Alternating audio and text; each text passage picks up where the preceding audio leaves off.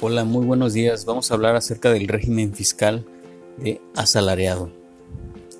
Su definición son las personas físicas que perciben salarios y demás prestaciones derivadas de un trabajo personal subordinado a disposición de un empleador, incluyendo la participación de utilidades y las indemnizaciones por separación de su empleo.